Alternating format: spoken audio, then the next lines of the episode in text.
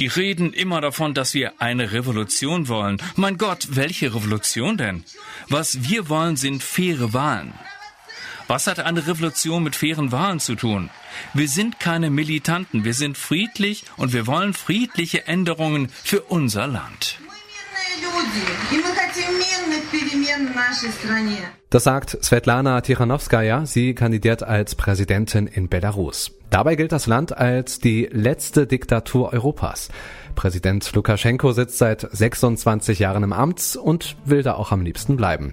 Wir fragen uns heute, sind faire Wahlen in Belarus möglich? Es ist der 7. August. Ich bin Stefan Ziegertz. Hi.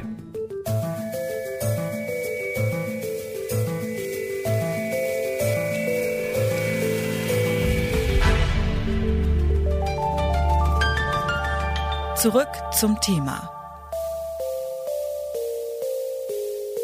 Belarus gilt als die letzte Diktatur Europas. Das Land zwischen Russland und Europa wählt am Sonntag einen neuen Staatspräsidenten. Neu bedeutet hier eigentlich nur eine neue Wahl. Denn Machtinhaber Alexander Lukaschenko regiert schon seit 26 Jahren das Land. Und Lukaschenko erhofft sich am Sonntag eine sechste Amtszeit. Von den 55 Kandidatinnen und Kandidaten wurden nur vier Oppositionelle von der Wahlkommission zur Wahl zugelassen. Die Opposition wurde auch schon in den vergangenen Jahrzehnten stark unterdrückt. Amnesty International verzeichnet seit Jahren Menschenrechtsverletzungen, insbesondere Verletzungen der Demonstrationsfreiheit und der Meinungsfreiheit.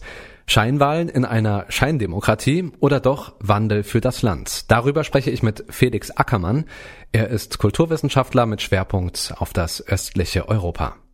Ich sage erstmal guten Tag, Herr Ackermann. Einen schönen guten Tag aus Warschau. Wahlen hat es in Belarus immer wieder gegeben. Die OSZE, also die Organisation für Sicherheit und Zusammenhalt in Europa, die stuft die Wahlen aber seit vielen Jahren als undemokratisch ein. Was ist denn dieses Mal anders? Was in diesem Jahr anders ist, ist, dass nach vergeblichen Versuchen 2006 und 2010 die Opposition zu einigen das Verbot aller potenziellen Kandidaten dazu geführt hat, dass sich die wichtigsten Kandidaten zusammengetan haben und vor allem dort ein Team aus drei Frauen gebildet hat, das tatsächlich auch eine eigene Kandidatin hat, Svetlana Tichanowskaja. Und das hat nochmal die Hoffnung bei vielen Menschen in Belarus beflügelt, dass doch Veränderung möglich ist, weil diese drei Frauen, also die Tichanowskaja und ihre beiden Mitstreiterinnen, eine unglaubliche Euphorie freigesetzt haben. Sie haben es gerade angesprochen, das Trio. Ich glaube, in Belarus spricht man von den drei Grazien, wenn es da jetzt keinen Übersetzungsfehler gibt. Svetlana Tichanowskaja, Veronika Sevkalo und Maria Kolesnikova. Diese Namen, die sollte man sich merken. Die drei Frauen sind nämlich die großen Herausforderinnen von Langzeitpräsident Lukaschenko. Wie ist denn dieses Trio zum Star der Opposition geworden? Zum ersten Mal waren das auch äh, Angehörige der belarussischen Elite auf der einen Seite. Also das war der Bankchef von der belarussischen Gazprom-Bank, Babariko, und auf der anderen Seite der Blogger Sergei Tichanowski, der also durchs Land fährt und so ein bisschen ähm, ja, als so ein neuer Held auf die Missstände im Land hingewiesen hat. Und der Umstand, dass eben schon im Mai äh, wurde Tichanowski verhaftet, kurze Zeit später wurde dann Babarika verhaftet, das hat für so große Empörung gesorgt, dass ähm, eben dieser Zusammenschluss dann von der Frau eines dritten Kandidaten, äh, der ins Ausland, äh, nach Russland geflohen ist, die Wahlkampfchefin von Babariko, dem Bankchef und eben die Ehefrau von dem Blogger äh, Sergei Tichanowski, dieser Zusammenschluss, das war so ein starkes Zeichen und diese diese Frauen, die einfach sagen, wir wollen freie Wahlen, wir wollen was verändern in diesem Land, ähm, das hat äh, neuen Schwung gegeben und hat auch ganz viele Leute eben auf die Plätze zu den Wahlkundgebungen gebracht, die sonst nicht zu Veranstaltungen der Opposition gegangen wären. Wenn es jetzt so unwahrscheinlich ist, dass dort freie und demokratische Wahlen stattfinden können und es auch sehr unwahrscheinlich ist, dass dann eben Tichanowskaja tatsächlich einen Sieg einfahren kann, wieso dann der ganze Aufwand? Ja, es gibt genügend Menschen, die einfach daran glauben, dass es nicht normal ist, dass man mitten in Europa in, einem, in Unfreiheit lebt im 21. Jahrhundert und dass es eben das Recht, auch das in der Verfassung verbriefte Recht des belarussischen Volkes ist, sich selbst ähm, den Herrscher auszusuchen und, und zwar regelmäßig äh, neu auszusuchen. Das war Felix Ackermann, der Kulturwissenschaftler, spricht von einem Stimmungswandel im Land. Aber dass die Wahlen dieses Jahr demokratisch ablaufen, sieht er nicht kommen. Wir haben in Belarus mal nachgefragt und angerufen bei einem Mann, der die Wahl im Blick hat.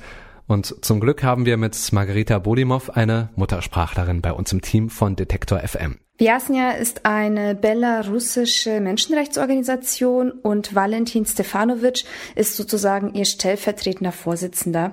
Ihre Aufgabe ist beispielsweise Wahlen zu beobachten, aber sie beobachten auch den Umgang der Regierung mit Demonstrierenden und er hat mir einen kleinen Einblick gegeben, wie das aktuelle Befinden der Gesellschaft gerade so ist.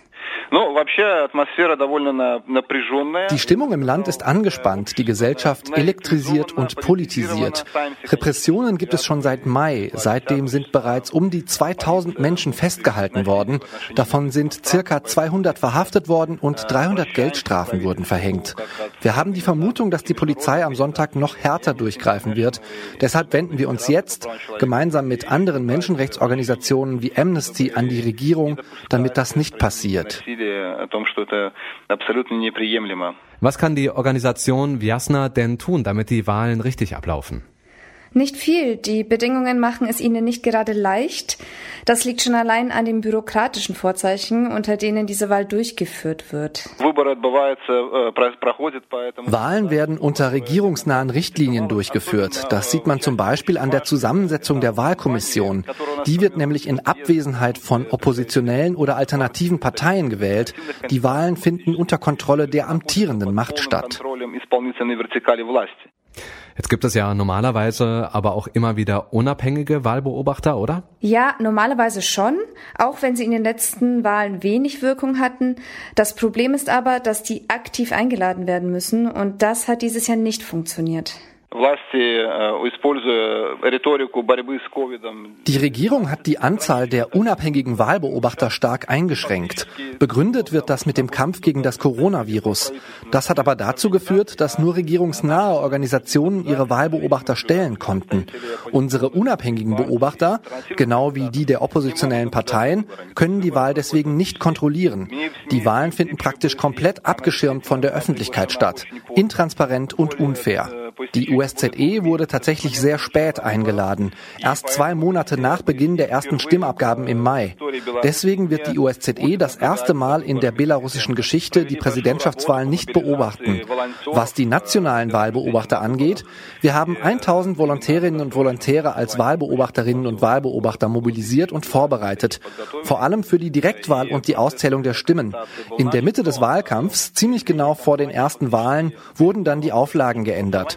So wurde die Anzahl der Wahlbeobachterinnen und Wahlbeobachter beschränkt und wir konnten unsere nicht mehr hinschicken. Die Regeln wurden sozusagen während des Spiels geändert. Trotzdem, Stefanovic hat beobachtet, dass die Menschen anfangen, sich immer häufiger zusammenzuschließen und für ihre Rechte einzutreten. Ich muss betonen, dass wir als unabhängige Organisation keine Partei ergreifen. Aber unseren Beobachtungen nach können wir auch sagen, dass Frau Tichanowskaja großen Zuspruch erfährt. Die wichtigsten Veränderungen müssen aber jetzt in unserer Gesellschaft stattfinden. Das belarussische Volk hat verstanden, dass man uns vor langer Zeit die Wahl genommen hat.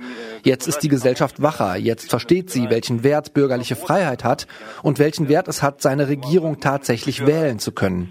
Wenn die Öffentlichkeit Veränderungen fordert, fordert, wird es Veränderungen geben.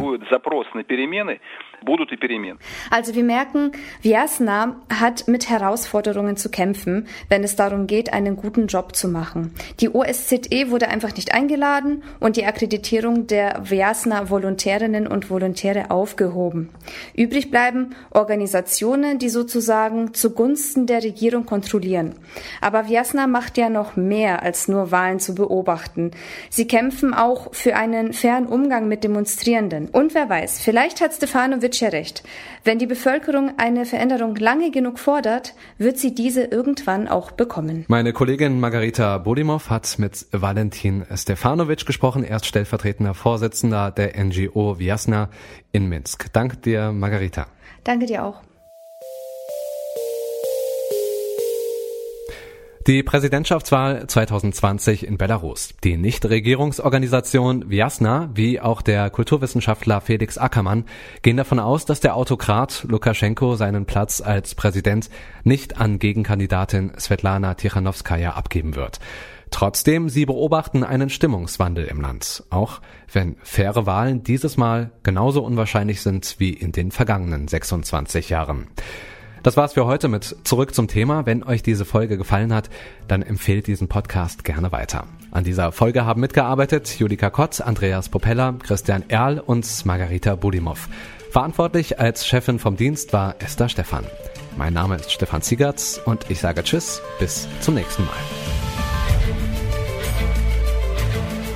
Zurück zum Thema vom Podcast Radio Detektor FM.